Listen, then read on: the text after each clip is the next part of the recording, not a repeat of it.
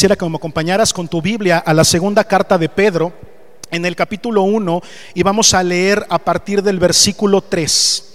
La primera carta del, eh, perdón, no es la primera, es la segunda.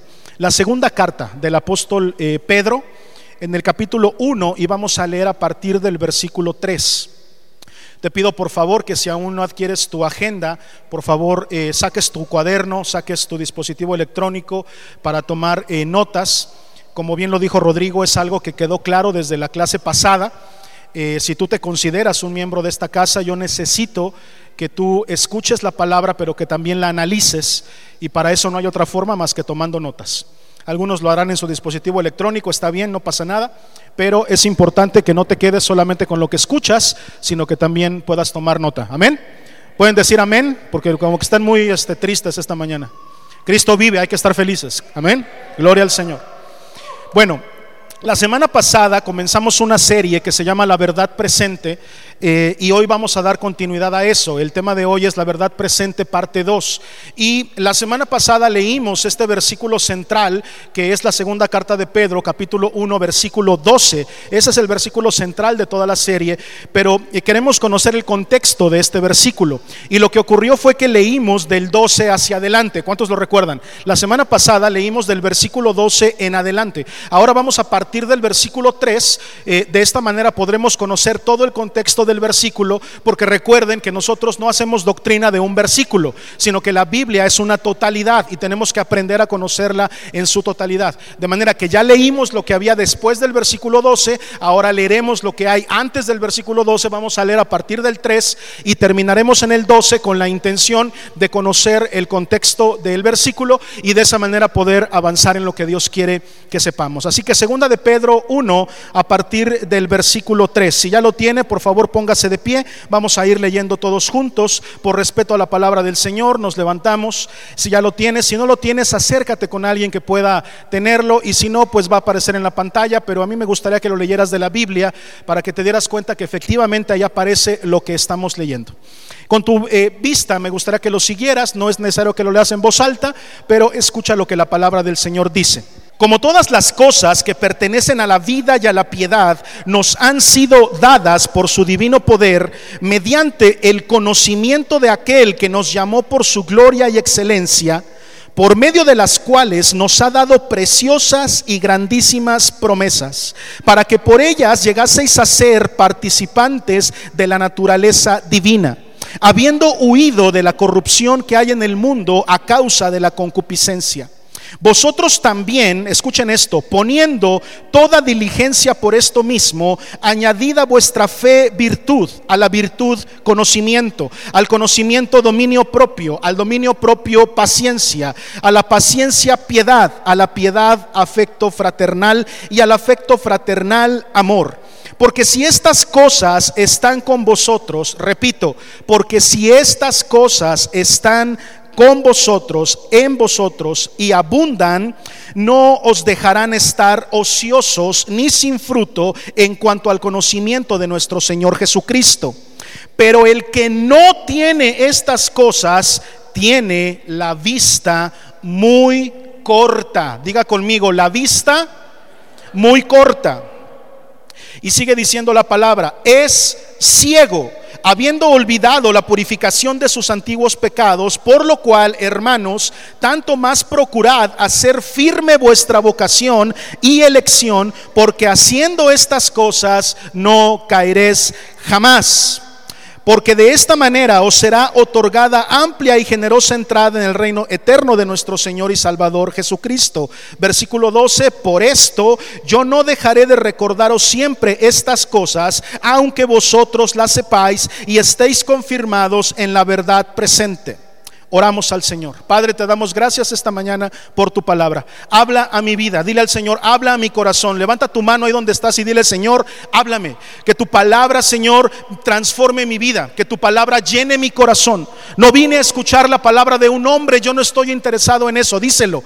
No me que no me hable el pastor, que no me hable un hombre. Háblame tú directamente, Señor, porque tu palabra transforma mi vida. Aquí está mi corazón. Díselo. Aquí está mi corazón para ti. Aquí está mi, mi entendimiento para ti Voy a poner atención, voy a concentrarme. ¿Cuántos pueden levantar la mano y comprometerse a eso? Voy a poner atención, no voy a estar distraído, voy a poner todo mi empeño para poder escuchar tu voz, Señor. Háblame que tu Hijo te está escuchando. En el nombre de Cristo Jesús oramos y todos decimos amén, amén y amén. Dale un aplauso fuerte al Señor y puedes tomar tu lugar.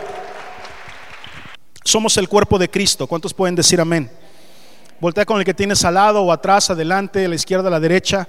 Hazle unos ojitos coquetos, eh, sonríele. Eh, somos el cuerpo de Cristo, somos hermanos, somos la familia de Dios. Eh, dile a quien esté a tu lado, qué bueno que estás aquí, es el mejor lugar en el que puedes estar. Gloria al Señor. Lo primero que quiero que anotes, el primer concepto que quiero platicar contigo esta mañana es el siguiente. Todo lo bueno que tú y yo podemos tener ya nos ha sido dado. Apunta eso, por favor. Todo lo bueno que tú y yo podemos tener nos ha sido otorgado ya. Nosotros como hijos de Dios no podemos andar por la vida diciendo lo mejor está por venir. ¿Por qué? Porque sí sabemos que cosas buenas pueden venir, pero lo mejor, mi hermano, ya nos ha sido dado. Lo más hermoso, la mayor grande bendición que tú y yo podemos tener no está por venir, sino que es una bendición que ya vino y que nos ha dado una bendición tan grande que tú y yo hoy podemos llamarnos hijos de Dios. No por lo que estamos esperando, no por lo que pueda venir, no porque hay Señor Señor, arréglame esto, arréglame aquello, sino por lo que Dios hizo en la cruz del Calvario, que nos ha librado de nuestro destino de perdición y nos ha dado vida eterna en Cristo Jesús. Alguien puede aplaudir, alguien puede reaccionar a eso. Tú y yo no estamos esperando a que las cosas se arreglen. No estamos, bueno, por supuesto que lo deseamos, no, no, me malentiendan. Y, las bendiciones en Dios son lindas y Dios tiene cosas buenas para nosotros. Pero no podemos vivir una vida expectantes de que Dios haga algo porque Dios ya lo hizo. Cuando Dios decidió darnos una oportunidad a través de su Hijo y desde el Génesis está la, la, primer eh, profecía mesiánica en donde se nos promete que seremos reconciliados con Dios y pasaron muchos años y, el pueblo de Dios esperaba al Mesías. ¿Cuántos lo saben? El pueblo de Dios esperaba esa promesa, que esa promesa se cumpliera. Oh, gloria al Señor, esa promesa ha sido cumplida y el Hijo de Dios bajó a la tierra. El Dios mismo dio su vida por ti y por mí y al morir en la cruz del Calvario nos ha otorgado la más grande bendición que tú y yo podemos tener. Escucha esto, lo mejor no está por venir, lo mejor ya vino y se llama Jesucristo. Y tú y yo lo tenemos en nuestro corazón y podemos celebrar y podemos alegrarnos porque Él es una realidad en nuestra vida. Yo necesito que hagas más ruido, que aplaudas más o que chifles o que reacciones a lo que te estoy diciendo. No es cualquier cosa. No es cualquier cosa. Estábamos cantando que Dios es suficiente, cantábamos hace rato que no necesitamos nada más, pero a veces lo cantamos y no lo vivimos. A veces se queda en una canción, pero no entendemos que las, cosas más maravillosas han sido ya otorgadas. Así comienza nuestro pasaje. Ahora, escribe esto. Ya todo ha sido dado, aunque no todo ha sido manifestado. Esa es otra cosa. Esa es otra cosa. A lo mejor no se ha manifestado todo, pero ya todo lo bueno ya ha sido dado. Los hijos de Dios no, no, no caminamos en una expectativa de que las cosas buenas vengan, sino de que se manifiesten porque otorgadas ya están. Es como el padre que prepara la herencia para su hijo. ¿De quién es la herencia? Del hijo, aunque todavía no la puede tomar. ¿Hasta que Hasta que el padre lo decida, hasta que el padre la otorgue. Y, y ahí se manifiesta. Pero ¿de quién es ya? ¿Para quién está pensada esa herencia? Para el hijo. Aunque todavía no se la pueda dar, pero ya está dada. ¿Cuántos lo pueden comprender? Así, las más grandes bendiciones de tu vida han sido ya otorgadas en la cruz del Calvario. Y el Hijo de Dios solamente está esperando a que eso se manifieste. Diga conmigo, se manifieste. Ahora dígalo con fe, se manifieste. Eso es lo que tú y yo esperamos, la manifestación. La palabra de Dios dice que la creación espera que la manifestación de los hijos de Dios. Eso quiere decir que en la naturaleza, en el mundo creado, hay una programación a tu favor que está esperando que tú te manifiestes para poder otorgar cosas. ¿A qué te refieres, pastor? Yo quiero decirte, los cuervos ya sabían que tenían que alimentar a Elías. Los cuervos ya tenían la indicación en su ADN, ya sabían el tiempo, ya sabían el día, sabían la hora precisa en la que tenían que tomar pan y carne y llevárselas a Elías, ya lo sabían. Pero dice la palabra, era necesario que Elías hiciera que conforme a la palabra de Dios. ¿Cómo es la manifestación de un hijo de Dios? En milagros, pastor, en lenguas, en sanidades y todo eso está bien, pero la manifestación de un hijo de Dios más grande es la obediencia. ¿Alguien puede decir amén a eso? No, no, pastor, la palabra dice que nos seguirán milagros. Gloria a Dios por los milagros. Pero la manifestación más importante de un hijo de Dios es en obediencia. De, esa es la forma en la que un hijo de Dios se manifiesta a la creación diciendo, soy un hijo de Dios. No porque tengo dones, no, no porque hago eh, milagros, aunque eso es parte, sino porque soy obediente a lo que Dios me está pidiendo. De esa manera, cuando Elías obedeció, ¿se acuerdan que él no sabía qué hacer? ¿Se acuerdan de eso? Ay, en la torre, ¿qué hago? Pues córrele, papá. Córrele porque tu vida está en peligro. Y entonces se fue y se escondió en la cueva. ¿Qué pasó con la creación? Se manifestó a su favor. Hay manifestaciones en la creación esperando para que tú obedezcas y entonces milagros se manifiesten. Hay cosas que están esperándote para manifestarse. ¿Sabes por qué no se han manifestado? Porque están esperando a que tú puedas levantar la mano como un hijo de Dios.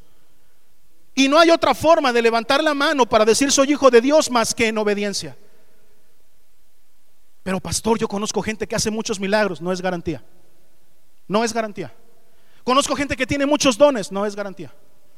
Pero cuando conozcas a un hombre o una mujer que es obediente a lo que dice la Biblia, entonces ahí vas a encontrar la manifestación de un hijo de Dios. Y esa persona lo van a perseguir las bendiciones. ¿Sabes por qué? No porque le interesen, porque no le interesa la bendición, lo que interesa es el corazón del Padre, obedecer como un hijo. Pero la consecuencia de la obediencia es la bendición. No perseguimos eso. Lo que perseguimos es arrancar una sonrisa al Padre. Pero qué bonito se siente recibir bendiciones. ¿Cuántos están de acuerdo conmigo? Es padrísimo.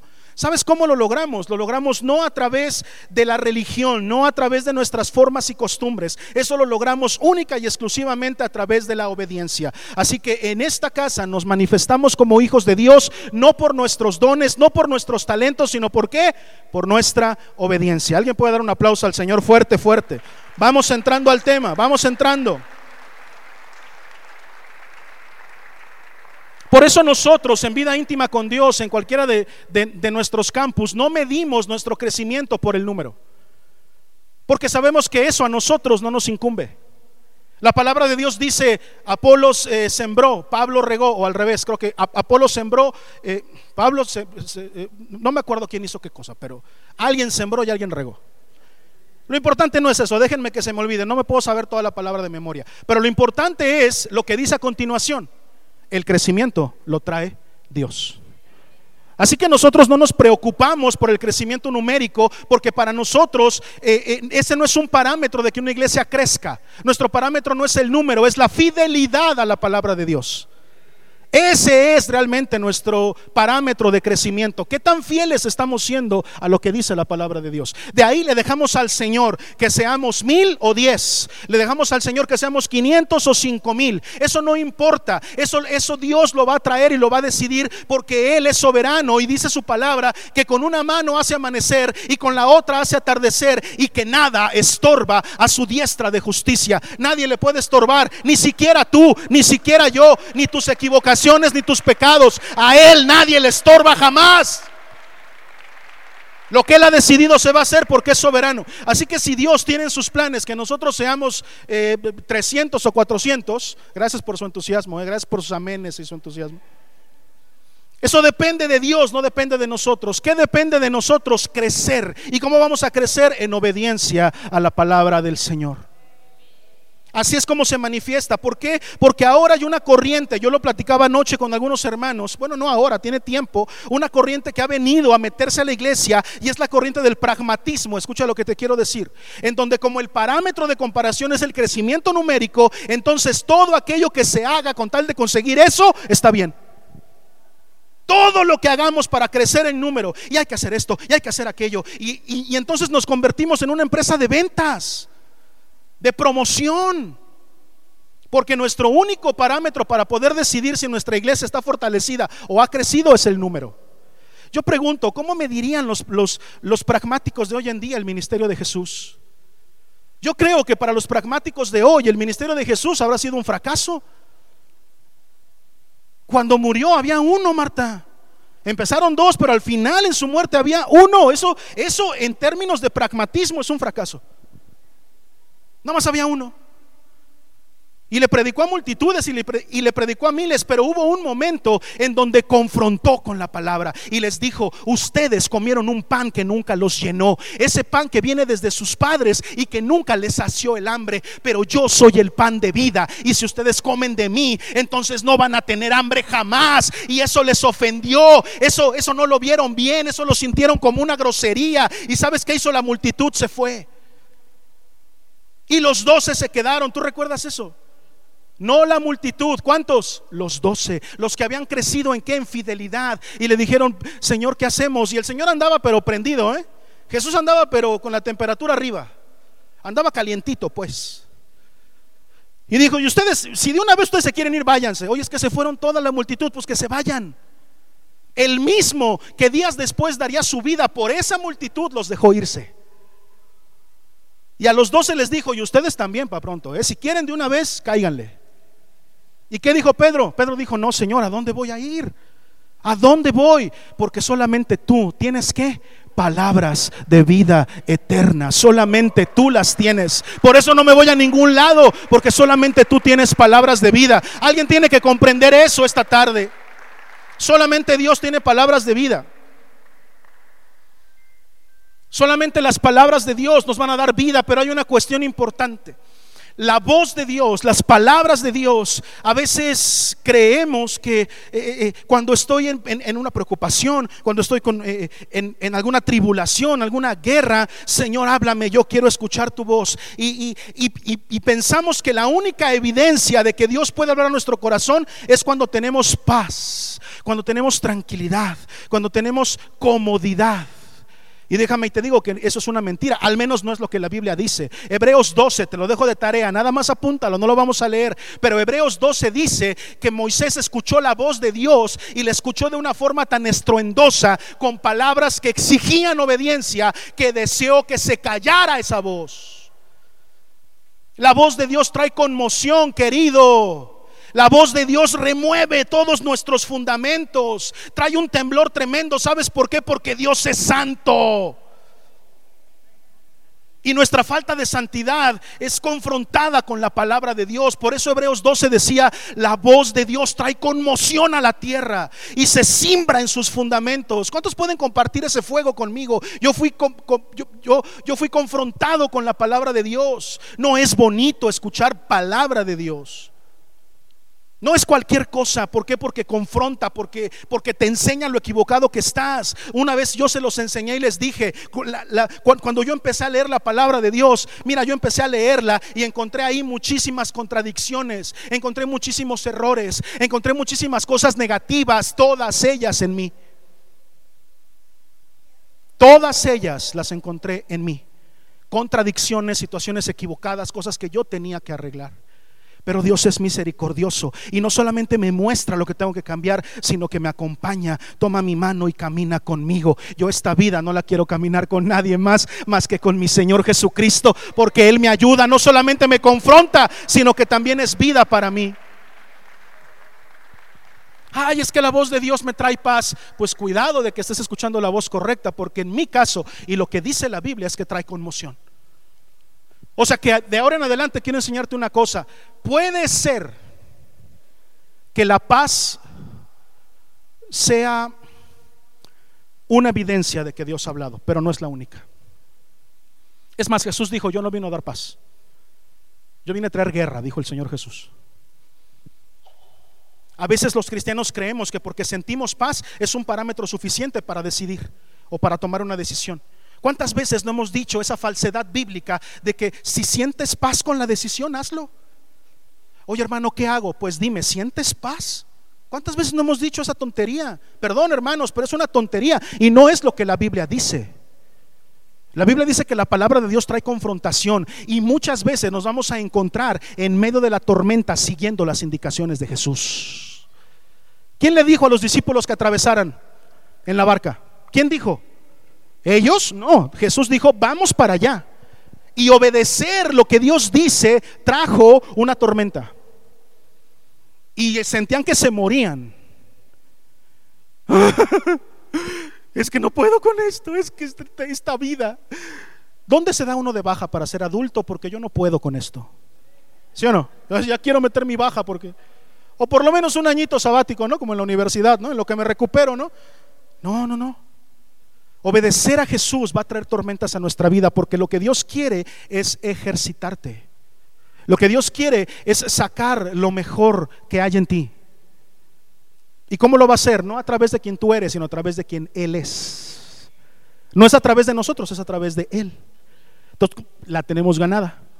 Porque Dios me confronta, Dios me dice para dónde tengo que cambiar el rumbo, pero también Dios me ayuda y no me deja solo y me lleva del camino. Y el que comenzó la buena obra en ti y en mí, ¿qué crees? La va a terminar. Yo celebraría, yo diría amén, yo gritaría, porque yo no dependo de mí, yo dependo de que Cristo ya hizo las cosas, ya todo nos ha sido dado.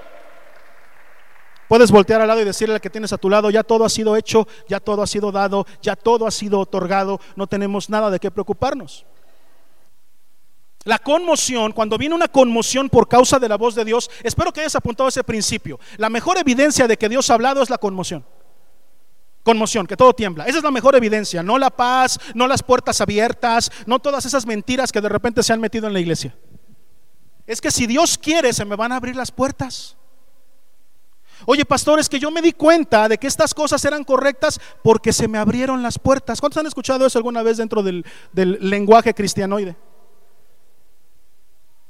Yo encontré que los discípulos y los hijos de Dios a lo largo de la historia han encontrado más puertas cerradas que abiertas. Pero una cosa hacen, persisten. Una cosa hacen, permanecen. Una cosa hacen, tienen fe en aquel que dio su vida en la cruz del Calvario por ellos. Y lo de menos es una puerta cerrada. Entiéndanme eso, eso es misticismo cristiano. Eso de la paz y las puertas abiertas no es cierto. Hay más guerra cuando haces la voluntad de Dios. ¿Qué crees? Que hay un mundo espiritual. Hay un mundo real que tú y yo no podemos ver, pero que sabemos que existe, que está en contra de que tú te levantes para hacer algo por Dios. Y ese no está interesado en que tengas las puertas abiertas o tengas paz. Por lo tanto, yo no voy a definir mi crecimiento espiritual por qué tanta paz consigo o, por qué tantas puertas abiertas consigo. Eso no importa. Lo que importa y cómo voy a medir yo mi crecimiento como hijo de Dios es qué tanto estoy escuchando su voz. ¿Qué tanto estoy escuchando la voz de Dios? La evidencia entonces de que escucho la voz de Dios, pastor, quiero escuchar la voz de Dios. ¿Estás seguro? ¿Estás seguro? Es que yo quiero que Dios me hable. ¿Estás seguro? Porque después de que Dios habla, dice Hebreos 12, como se los dejé de tarea, viene conmoción y muchas cosas van a pasar en tu vida si tú quieres que Dios te hable. La palabra de Dios dice terrible cosa. ¿Cómo dice la palabra? Terrible cosa es caer en manos de un Dios vivo. Solamente el huérfano hace lo que quiere, el que es hijo obedece. Y tú y yo no somos huérfanos, tú y yo somos hijos. Tenemos padre y un padre al que obedecemos. Alguien puede celebrar, alguien puede gritar, alguien puede aplaudir. Aleluya, aleluya.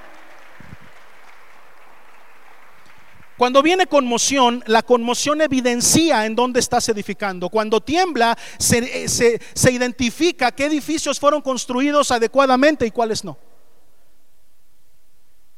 Hay edificios que no se caen, hay edificios que se caen, hay edificios que terminan en nada. Cuando hay conmoción, escucha esto, se evidencia en qué estabas fundamentando tu fe.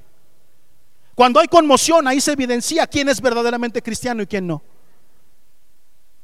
Cuando hay conmoción es cuando se, se, ve realmente, mira, te voy a decir una cosa, después de la pandemia a las iglesias no regresaron todos. ¿En vid, pastor? No, en todas.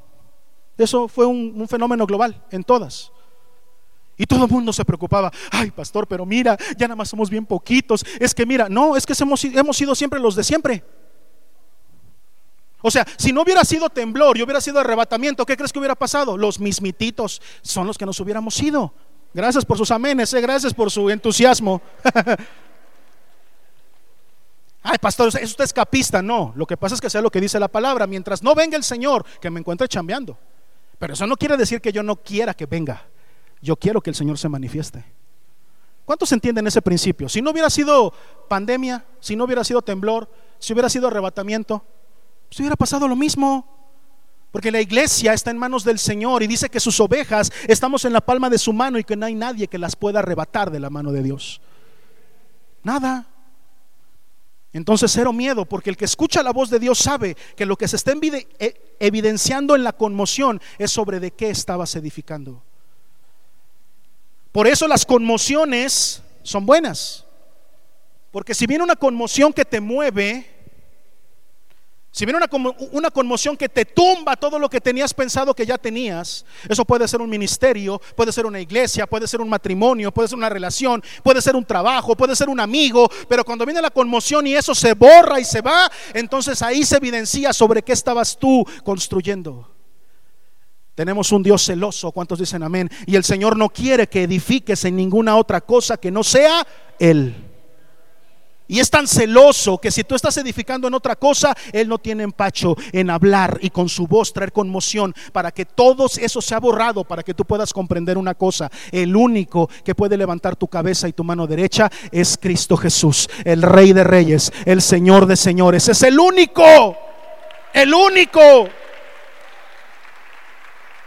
Y si el Señor tiene que destruir todo alrededor, lo va a hacer. Y conmoción va a venir. Y lo que creía seguro puede desaparecer un amigo, un trabajo,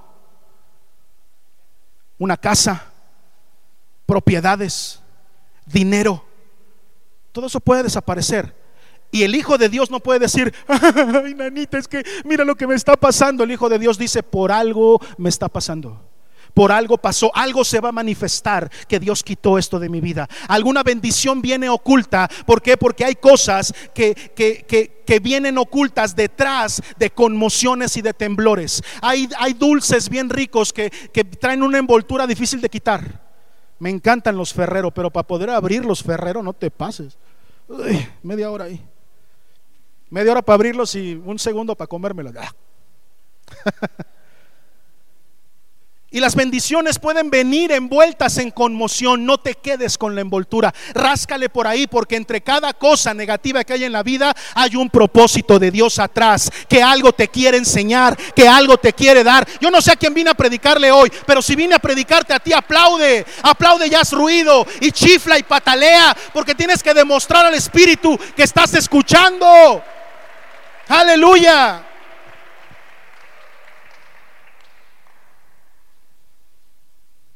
Edificar sobre fundamento correcto, ese es el objetivo. ¿Sí o no? O sea, si viene una conmoción para evidenciar, oye, no estabas construyendo sobre el fundamento correcto. Entonces, eso quiere decir que trabajar sobre el fundamento correcto no es pragmático. Es decir, al menos no va a traer los resultados pragmáticos que los demás esperan. Por eso es que muchos prefieren el milagro que el proceso. Si no puede decir amén, diga Por eso muchos dicen, es que en Vid no oran por milagros. Es que yo quiero sentir un milagro. No, lo que quien es proceso, pero no lo quieres. Es más pragmático el milagro, ¿no? Señor, tengo muchas deudas, hazme un milagrito, Señor. No, ponte a trabajar, aprende aprende a llevar tus finanzas. No te endeudes, haz un plan de pagos y saldrás de tus deudas. ¿Por qué? Porque vamos a empezar a meter principios poderosos que Dios nos ha enseñado y nos va a hacer ver una cosa. Nosotros también podemos hacer milagros. ¿Qué está diciendo el pastor? Eso no es teológico. ¿Sabes qué? Dios nos ha permitido que algunos milagros sean instantáneos y otros que nos ha dicho tienes que trabajar por ese milagro. Porque eres mi hijo y lo puedes hacer y yo te voy a ayudar. Yo estoy en medio. Muchas veces Dios me ha dicho que no a lo que le he pedido pero siempre me ha ayudado. ¿Cuántos pueden comprender esa gran diferencia? Y siempre me ha acompañado. Si tú has sido acompañado por Dios, tú tienes que decir, gloria a Dios porque no estoy solo, porque yo camino de la mano del Señor y porque en mis más grandes problemas Él está presente. Yo no me ando preguntando por qué me está pasando, sino que espero pacientemente la manifestación de sus bendiciones. Alguien aplauda, por favor. Alguien diga amén, aleluya.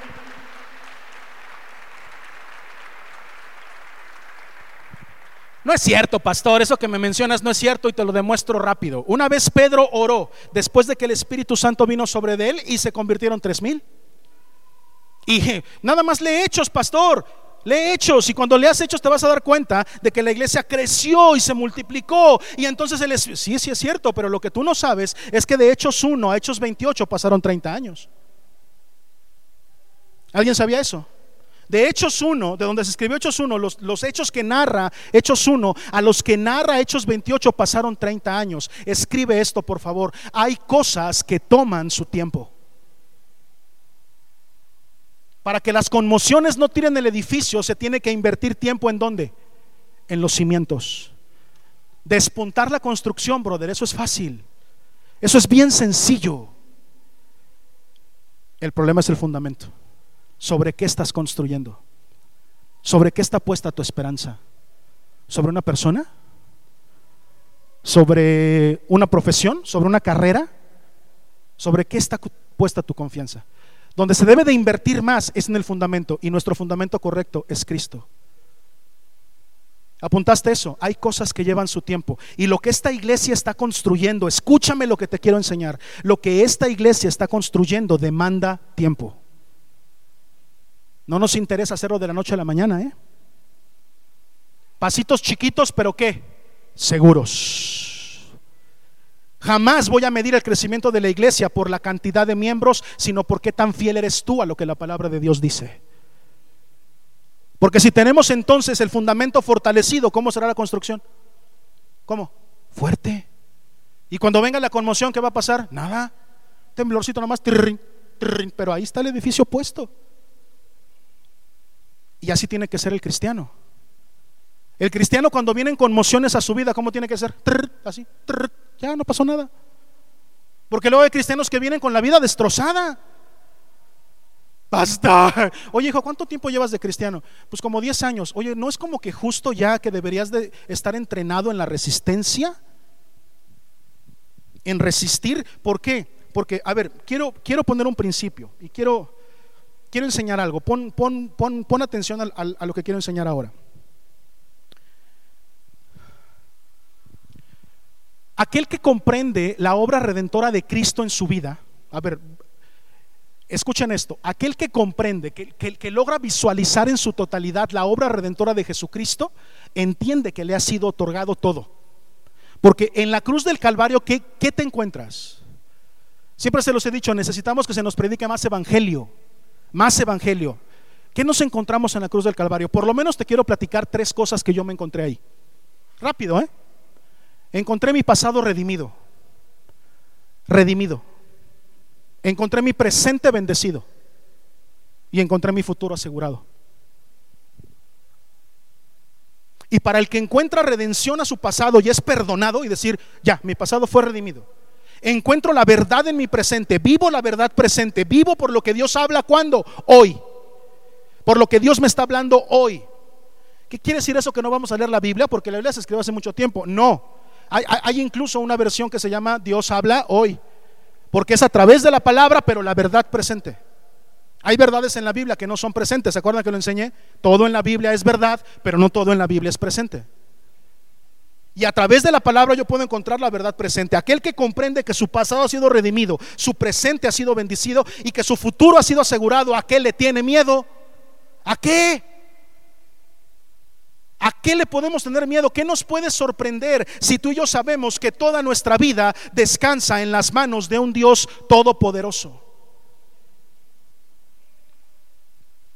Estamos completos en Él. ¿Cuántos dicen amén a eso? En Él estamos completos, todo lo tenemos en Él. Aquel que comprende que su tiempo está en manos de Dios, ya no anda, ya no anda diciendo cosas como, pues a ver si este año es el bueno, a ver si este año Dios sí me hace el milagro. A ver si este año Dios sí hace algo conmigo. A ver si este año Dios sí alcanza a mi familia. A ver si este año, a ver si hoy, a ver si ahora. Porque aquel que descansa en Cristo sabe que ya todo ha sido dado. Tarde que temprano se va a manifestar. Pero nuestra fe está puesta en Cristo. Y lo que estamos viviendo y los temblores que vivimos en la vida cristiana solamente nos evidencian. Tengo que corregirme, tengo que ir para acá, tengo que corregir el fundamento porque la bendición ya ha sido dada. Aplauda al Señor Jesús, por favor. Y hágalo con fe. Aleluya. Hubo iglesias que la pandemia no les sorprendió. ¿Sabías eso? Con toda vergüenza, yo tengo que decirte, a nosotros sí, sí nos sorprendió. Y yo le pedí perdón a eso, ¿o no, amor? Le pedí perdón a Dios por eso, porque a esta iglesia sí le tomó por sorpresa la pandemia. Pero hubo un grupo de iglesias muchas que la pandemia no les tomó por sorpresa, porque ya había habido 10 años atrás en donde Dios les había dicho desde el 2010, la iglesia no es el edificio, la iglesia es la casa, hay que estar en la casa, hay que regresar a los altares familiares, hay que regresar a la, adoración doméstica, hay que regresar al pastoreo de la casa, la iglesia no es el pastor, la iglesia no es el domingo, la iglesia no es el culto, la iglesia no es un templo, la iglesia es Cristo y tú y yo somos piedras vivas. Había iglesias que cuando llegó la pandemia dijeron, ya, ya entendimos para qué. ¿Y cómo andábamos nosotros? ¿Quién lo vivió conmigo? El tema de la pandemia. Levanten su mano alto, hermanos. ¿Quién lo vivió conmigo? Andábamos como cucarachas cuando levantas una caja. ¿Has visto cuando levantas la caja? Las cucarachas. Ay, a ver, ¿cómo le hacemos? Ay, Jesús bendito. Y ya no vamos a poder hacer culto en la torre. ¿Ahora qué hacemos? ¿Ahora cómo le hacemos si dependemos del culto? ¿Y ahora cómo vamos a adorar si dependemos de que alguien nos diga cómo? ¿Y ahora cómo le vamos a hacer para leer la Biblia si yo nada más le escucho cuando el pastor habla? A nosotros nos tomó por sorpresa, tengo que pedirles perdón por eso, porque yo no estaba viviendo la verdad presente en 2010. En, en, el 2010 yo estaba preocupado por otras cosas. Y tenía toda, todo mi ministerio y toda mi atención puesta en cosas que sí eran verdad, pero no eran presente. Y yo le estaba echando ganas a hacer iglesia y que vamos y que más grandes y que muchos, cuando muchas iglesias estaban siendo enseñadas en otra cosa. Y yo no estaba escuchando, ¿la verdad qué? ¿La verdad qué? Presente. Hubo muchas iglesias de las cuales, gracias a Dios, podemos decir que son amigas de nosotros, iglesias que estaban escuchando en 2010 lo que tú y yo no. Y, y, desde 2010 estaban diciendo, tengan cuidado, tengan cuidado, la adoración tiene que regresar a la casa el pastoreo tiene que regresar a la casa. El edificio no es la iglesia, el culto no es la iglesia, el domingo no es la iglesia, la iglesia son ustedes. Y el domingo nos reunimos porque como cuerpo es por coinonía y es otra cosa, es otro tema, es otra predicación, el por qué es necesario venir el domingo, pero no porque la iglesia dependa del domingo. ¿Y cómo lo aprendimos los que lo vivieron conmigo? A catorrazos, a catorrazos, ¿sí o no? Transmítele, ahí a ver, vamos, voy a predicar acá. ¿Y, ¿cómo, cómo, cómo empezamos a predicar los pastores? Preocupados. Y desde acá, frente a una cámara, todos incómodos. ¿Por qué? Porque teníamos una congregación que no, que no había sido formada en la verdad presente. Y que sabíamos que dependía de nosotros los pastores para que ocurriera algo. Diga conmigo, qué tristeza. Qué tristeza cuando un hijo de Dios depende de su pastor para poder tener una relación con Dios. Qué tristeza. Por eso vida íntima con Dios se fundamentó en esa verdad presente, en esa conmoción, en ese temblor que nos evidenció que sobre qué estábamos construyendo, sobre qué están construyendo su iglesia. Y entonces este pastor que te está hablando fue conmocionado para corregir qué? Su fundamento. Y si se corrige el fundamento, lo que se construye es poderoso y dura y es resistente como debe de ser la vida del cristiano. La vida del cristiano nunca se va a um, regir eh, por cuanto sepas. Perdón, con todo y que yo siempre impulso que estudiemos teología y, muchos de ustedes están en el Instituto Bíblico, gloria al Señor por eso, porque yo apoyo todo eso, pero nunca tu vida va a ser determinada por cuánto sepas. ¿Sabes? Tu, tu cristianismo, ¿por qué se mide? Por cuánto resistes. Hay muchos de ustedes que a la primera de cambio, como chocolatitos, se me derriten. Pero hay muchos que por más que pasan las cosas que permanecen y están, están cimentados en la verdad presente, gloria al Señor. Pero ¿qué dice la, la palabra? Aunque estés ahí en la verdad presente, nunca voy a dejar de decirte estas cosas. La semana pasada, y espero que lo hayas anotado, si no escucha la predicación, por favor, hablé sobre los tres pilares teológicos de esta congregación, ¿sí o no? Ya los tienes anotados, perfecto, me encanta. Pero en esta iglesia se te va a enseñar sobre tres pilares teológicos básicos y sobre de eso van a estar siempre cimentadas todas las predicaciones y lo han estado desde 2020 hasta acá. Y muchos pueden dar fe de eso porque desde el 2020 anotan. ¿Qué dije? Anotan. No veo que ninguno está anotando ustedes tres. ¿eh? Ah, bueno, ok. Porque el, el que no anotó lo de 2020, ¿cómo crees que está? ¿Eh? ¿Eh? ¿Pero cómo? ¿Eh? ¿Cómo? ¿Eh? Porque lo dije hace ocho días, no hay nada más olvidable que la cara de un taxista y la predicación de un pastor. Lo dije hace ocho días. ¿Cómo estuvo la prédica? Buenísima. ¿De qué trató? Eh, pues no me acuerdo, pero estuvo buenísima. Los que desde 2020 tomaron la indicación y dijeron, yo estoy escuchando la voz de Dios a través de este hombre y voy a anotar qué hacen. Ah, sí, aquí está, mira. Aquí está la de 2020, las de enero, febrero, marzo, abril. Aquí están. Y sí, efectivamente se me ha enseñado sobre una sola cosa, sobre esos tres pilares teológicos que el pastor dijo. Y los que no anotan, pues quién sabe, ¿no? Y el pastor sí enseña de manera sistemática, no, no sé. A veces sus prédicas me gustan, a veces no. A veces siento como que la está agarrando conmigo, a veces con el otro, a veces no.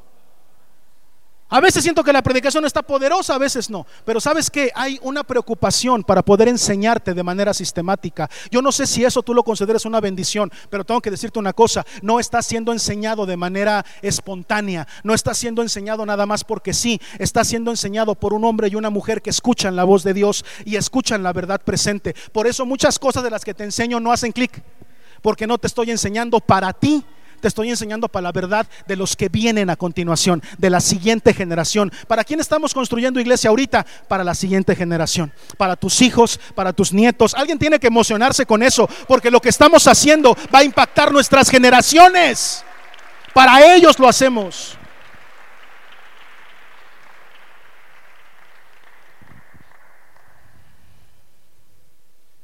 La historia no puede tomar por sorpresa a una iglesia que vive en la verdad presente. ¿Lo notaron?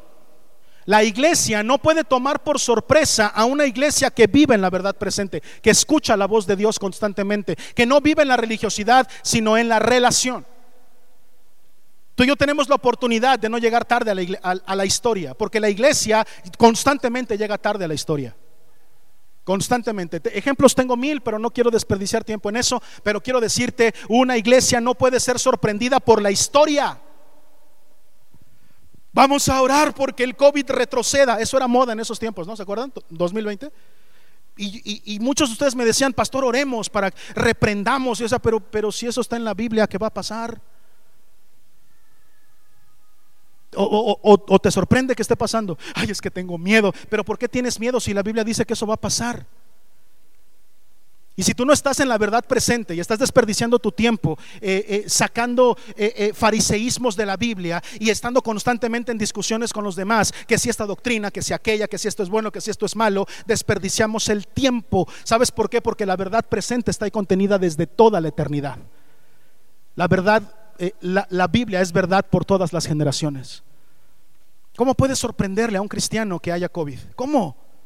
Si dice que habrá pestes, habrá cosas, habrá... Y, y, dice que cosas peores, no dice eso la Biblia. ¿Por qué nos sorprende? La iglesia no puede ser sorprendida por la historia. La iglesia, eh, si algo no, no, no puede hacer, es dejar de vivir la verdad presente. Y vivir la verdad presente, déjame te digo una cosa, te tengo una mala noticia. La única forma de vivir la verdad presente, de saberla y escucharla, es la intimidad con Dios. Solamente una vida íntima con Dios te va a llevar al conocimiento de la verdad presente no la teología, no la religión, no el domingo, no la predicación, no eh, nada de eso, no los discos cristianos, mi rey. Lo único que te va a permitir conocer la verdad presente es que tanto estás platicando con Dios cuando no estás aquí. ¿Qué tanto estás hablando con Dios cuando no te está viendo otro cristiano? ¿Cómo está tu relación con Dios? ¿Tienes una vida de intimidad con Él? Entonces definitivamente Dios se va a manifestar en bendición. Pero no hay otro camino. Solamente la intimidad te va a dar a conocer la verdad presente porque solamente la intimidad te permite escuchar a Dios hoy. Entonces ya no leo la Biblia. No, no, no, no me estás entendiendo. La Biblia se lee y se, y se escudriña porque ahí está la verdad presente, pero Dios va a hablar una verdad actual, una verdad de hoy. La iglesia no puede ser sorprendida, no es la iglesia la que debe de preguntar, ay Dios mío, ¿y ahora qué vamos a hacer? ¿Se acuerdan de ese, estilo de preguntas de la iglesia? De la iglesia ¿eh? en general, cuando vino la pandemia, pero ahora, ¿y, y, cómo? Y, había muchos preocupados por los diezmos. ¿Y ahora cómo van a diezmarlos? ¿A ti qué te preocupa? Si Dios ha decidido levantar la iglesia, no dependemos de los diezmos, porque quien nos levanta es Él. Siempre nos ha levantado Él. ¿Alguien puede decir amén a eso? Amén. Él es el que nos sostiene. Él conoce nuestras peticiones antes de que abramos nuestra boca. Para ahí andamos preocupados, ¿cómo le hacemos un número de cuenta? Este, y, hay que publicarlo y hay que ver para que diezmen y para que no sé qué. Cuando la verdad es que Dios nos estaba enseñando una verdad presente. La verdad presente ven a enseñarnos que no es tan importantes nuestras costumbres, no es tan importante nuestra religión, no es tan importante nuestra religiosidad, no es importante nuestro culto, ni nuestro domingo, ni la predicación. No pueden ser más importantes que tener una relación con Él, una relación personal en mi casa, en la intimidad de mi habitación. Lo, aquí puedo fingir. Aquí puedo fingir, allá no puedo fingir. No es la iglesia la que debe de andarse preguntando qué vamos a hacer, es la iglesia la que tiene que dar esa respuesta. Cuando la sociedad pregunta, ¿qué vamos a hacer? Es la iglesia la que debe de decir, hey, yo conozco el camino, conozco la verdad y conozco la vida. Y conozco que ese camino es Cristo. ¿No sabes qué hacer? Nosotros, la iglesia de Cristo, sí sabemos qué hacer. Y siempre hemos sabido, porque la historia no nos va a tomar por sorpresa. Las cosas que ocurren nos han sido ya anunciadas porque platicamos con Dios todos los días. Y cuando platicas con Dios todos los días te dice, oye, por cierto, eh, refuerza tu, eh, tu, relación conmigo porque viene una, una, etapa que se va a llamar pandemia, voy a lanzar por ahí, voy a permitir que sea lanzado por ahí un virus y eso va a hacer que cierren las iglesias.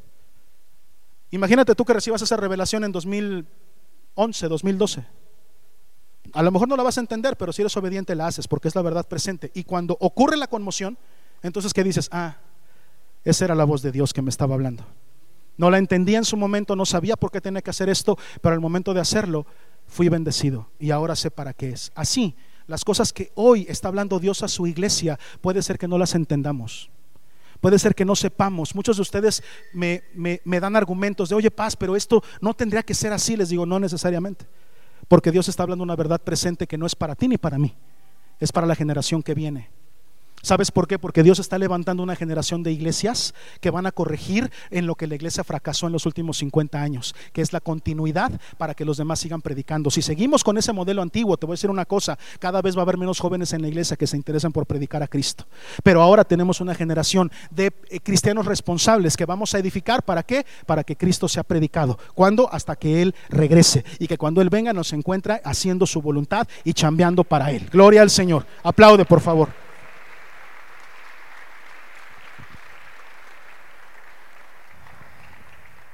Escuche este, e, esto por favor. Solo está en crisis quien ha dejado de escuchar la voz de Dios.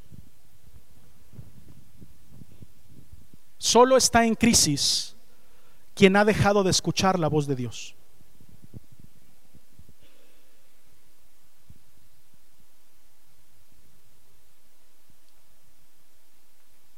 Quien se rige por lo que Dios habla, mi hermano, blinda lo que está viviendo. Es que lo que estoy viviendo, pastor, mira, si tú escucharas la voz de Dios, no, no tendría que sorprenderte lo que estás viviendo ahorita. Porque Dios, es, Dios conoce el futuro, ¿sí o no? Y la Biblia dice en 1 Corintios 12 que Él nos lo revela a nosotros a través de dones de palabra de ciencia y palabra de sabiduría. ¿Sí es cierto o no? ¿O estoy inventando cosas? Dios te puede hablar de lo que viene. Por lo tanto, si hoy te habla de lo que va a pasar en 10 años, ¿por qué te sorprendería lo que va a pasar en 10 años? Ya Dios me lo había dicho. Ese es el verdadero Dios me habló que yo espero de ti. Dios me dijo, a ver qué te dijo, que va a pasar esto y esto. Ah, ok, preparémonos para eso. Esa es el verdadero, la verdadera revelación y el sueño de palabra de ciencia que yo quiero que tú me digas que te pasó. Pastor, soñé, pastor, me imaginé, pastor, tuve una visión. Nosotros creemos en todo eso. ¿Sabes por qué soy escéptico cuando vienes a platicarme sobre sueños que no hablan de una verdad presente? Porque no sé quién te esté revelando esos sueños, pero de que no es Dios, no es Dios. ¿Todavía puede decir amén o ya está muy regañado?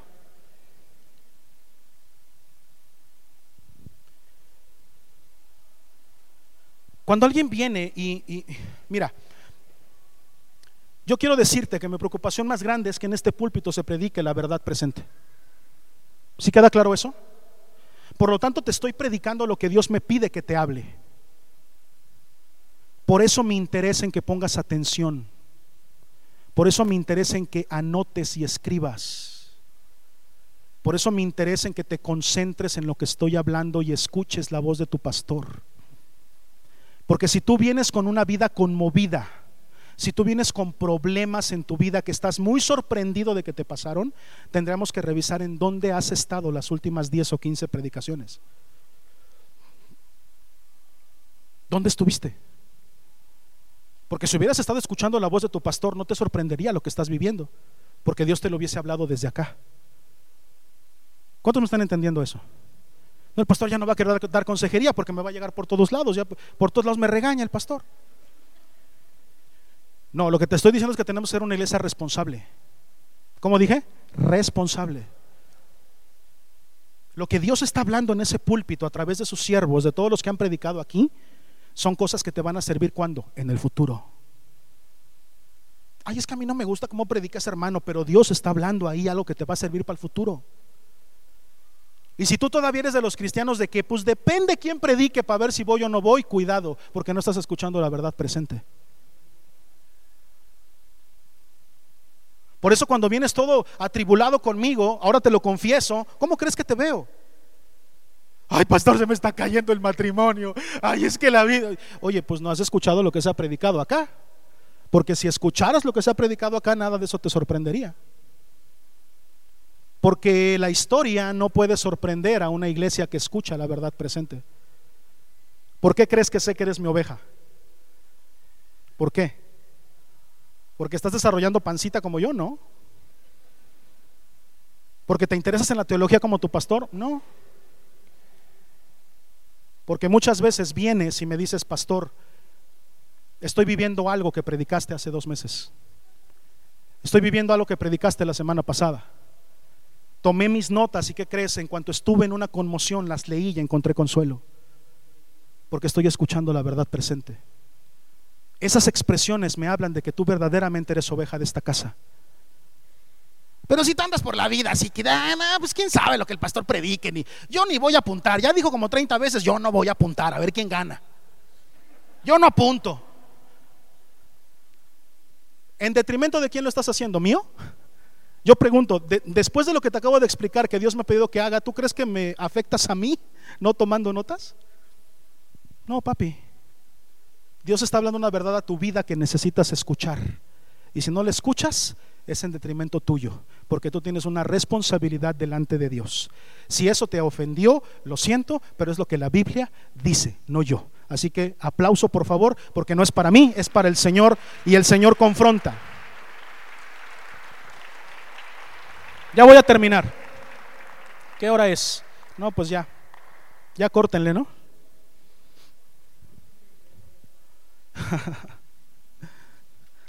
Voy a terminar esta predicación explicando una cosa. ¿Cuál es la diferencia entre un profesional y un amateur?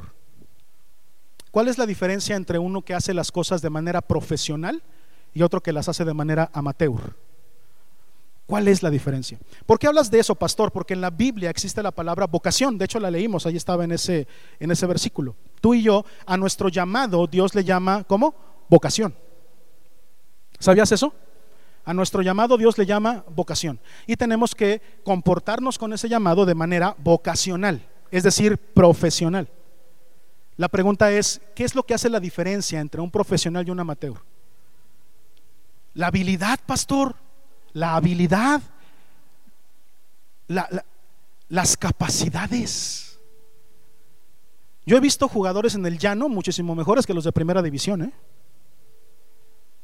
He visto jugadores en el llano aquí en los campos de acá atrás, que juegan muchísimo mejor que muchos que están en primera división. O sea que no es talento. ¿Cuál es la diferencia? La diferencia es que, insisto, no todos, porque hay, excepciones a la regla. A esta regla que voy a decir hay, excepciones, pero la regla se cumple. ¿Qué hacen la mayoría de los del llano cuando termina el partido?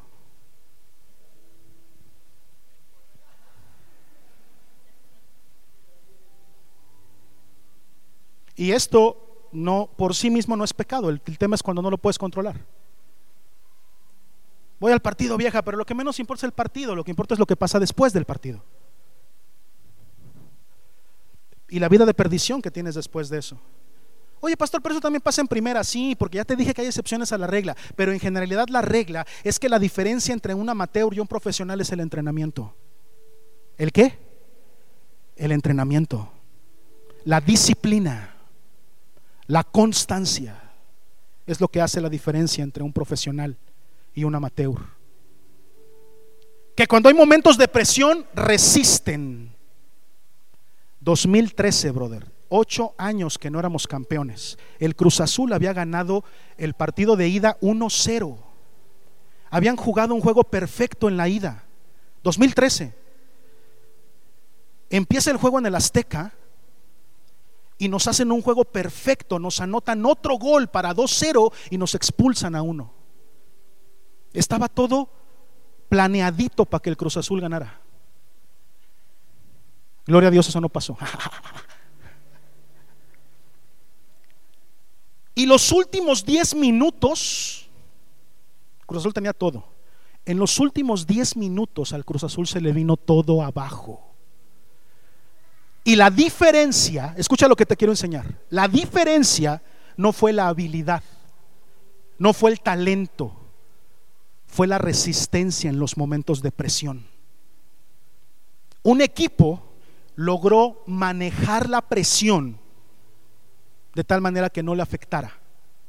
El otro equipo definitivamente no pudo con la presión. Les temblaron las patitas. Empezaron a decir, no te pases, ya vamos a ganar, pero qué tal si nos anotan, pero qué tal si aquello. Y como dice Job, el mal que yo esperaba, ese mismo me sobrevino. Ahí estaba yo, ¿eh? señoras, no sé el milagro. Y en un cabezazo del Prieto a Mosquera, y gol del América. ¿Y sabes qué pasó cuando eso ocurrió? ¿Sabes qué les pasó a los del otro equipo? Empezaron a temblar, yo vi sus caras. Yo cuando anotó el primer gol Mosquera dije, ya ganamos. Porque le vi la cara a los del Cruz Azul. Ay, en la torre vienen las águilas. En la casa yo estaba viendo el, primer tiempo. Fue una noche donde en Cuernavaca llovió muchísimo, no sé si lo recuerden. Y justamente cuando terminó el primer tiempo, ¡pum! que se va la luz. Híjole, yo dije, estábamos en la casa con unos hermanos, todos americanistas, todos vestidos de amarillo, viendo el partido, dice en la torre, no hay luz. Y corrimos con mi mamá que vive cerquita de mí, no había luz. Y corrí con el vecino, tampoco hay luz. Y todos los americanistas afuera, en la torre no hay luz. ¿A dónde nos vamos? Toda la colonia. Y salimos en nuestros carros, la mina 5 se, como, como si hubiera habido una guerra, ¿no? Se salieron todos los de la mina 5, allí íbamos todos en, en caravana para ver en dónde veíamos el partido, agarramos para Estado de Puebla, me refiero a la calle. En una taquería había una televisión chiquitita, chiquita, que ya estaba siendo ocupada por algunos americanistas, dijimos aquí. Nos arremolinamos ahí como 60 o 70 personas en una tele así de chiquita. Estaba más grande mi celular. Ya estábamos todos ahí. Y el taquero así. Pues no vendía tacos, nada más era por la tele, ¿no? Cuando, cuando, llegamos ahí, justamente ya habían anotado el segundo gol y ya había sido expulsado uno del América. Pero cuando yo vi el primer gol, vi la cara de los del Cruz Azul. No pudieron con la presión. Esa es la diferencia entre un profesional y uno que es amateur.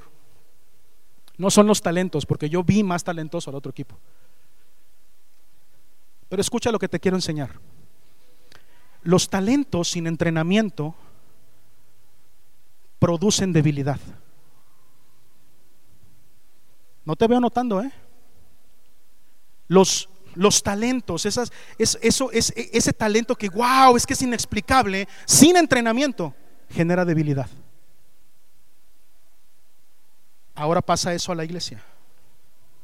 Los dones, los dones el discernimiento, la sanidad, el echar fuera demonios, el, el, discernir el mundo espiritual, la palabra de ciencia, la palabra de sabiduría, los milagros, la fe, las lenguas, la interpretación de lenguas, todos los dones, sin entrenamiento, van a producir que en un momento en donde haya presión, eso se va a destruir. Porque acarrea debilidad. ¿Qué dije que acarrea? Debilidad. No sé si lo sepan, pero esta serie, la, verdad presente, la provocó mi pastora cuando vino a predicar hace tres semanas.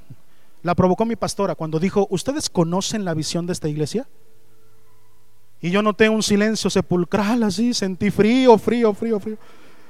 Y dije, donde se le ocurra preguntar a la pastora la visión. ¿Dónde están los líderes principales de la iglesia? No vinieron todos, pero ayúdenme levantando la mano, líderes principales de la congregación. Alta, por favor, para que la iglesia los vea. Líderes principales de la iglesia. Hay poquitos. ¿Por qué no levantan la mano? ¿Qué les da pena o qué? Levanten la mano, por favor. Bueno, ustedes, los líderes principales de la iglesia, saben que desde el día uno tenemos misión, tenemos visión y tenemos objetivo. ¿Sí o no? Se los mandé en un grupo de WhatsApp y les dije, aquí está la misión, aquí está la visión y aquí está el objetivo de esta iglesia. Porque fui conmocionado. Porque la voz de Dios llegó a mis oídos y le pedí perdón y le dije, perdóname por todo lo que estuve haciendo desde el 2010 para acá porque no te puse atención. Estaba trabajando sobre cosas verdaderas, entiéndanme, pero no presentes. Y fallé en preparar a la iglesia del 2010 al 2020 para lo que venía. Y no estoy dispuesto a volver a cometer ese error aunque muchos hoy no estén aquí. Porque lo dije hace ocho días, después de esta serie no sé cuántos de ustedes regresen, pero lo que sí sé es que van a estar aquellos que quieran trabajar conmigo en el fundamento correcto de esta iglesia. ¿Mm? En el fundamento, aunque nos tardemos 30 años en crecer, ¿eso qué? Me refiero a crecer numéricamente, porque lo importante es crecer, ¿a qué dije? En la fidelidad de esta palabra.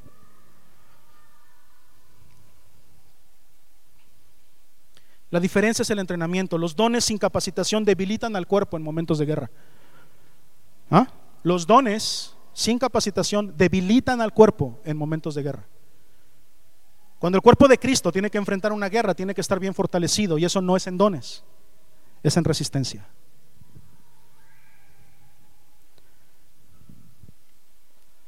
He conocido cientos y cientos y cientos de cristianos con dones maravillosos.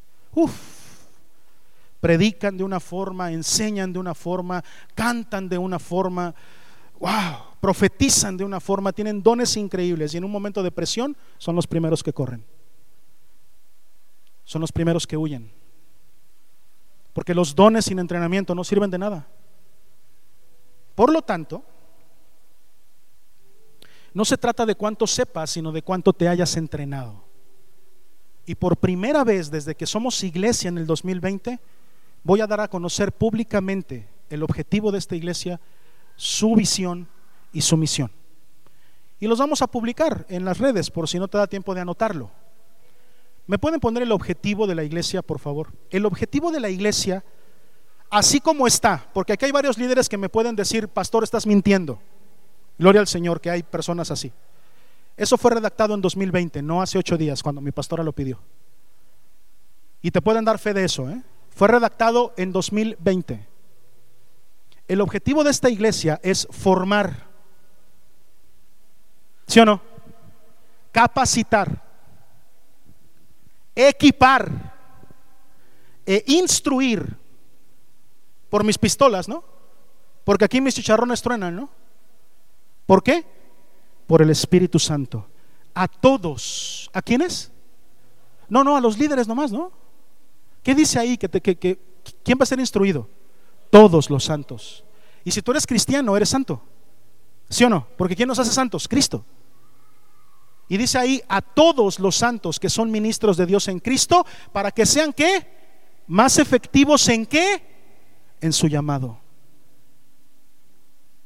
Ese es el objetivo de esta iglesia.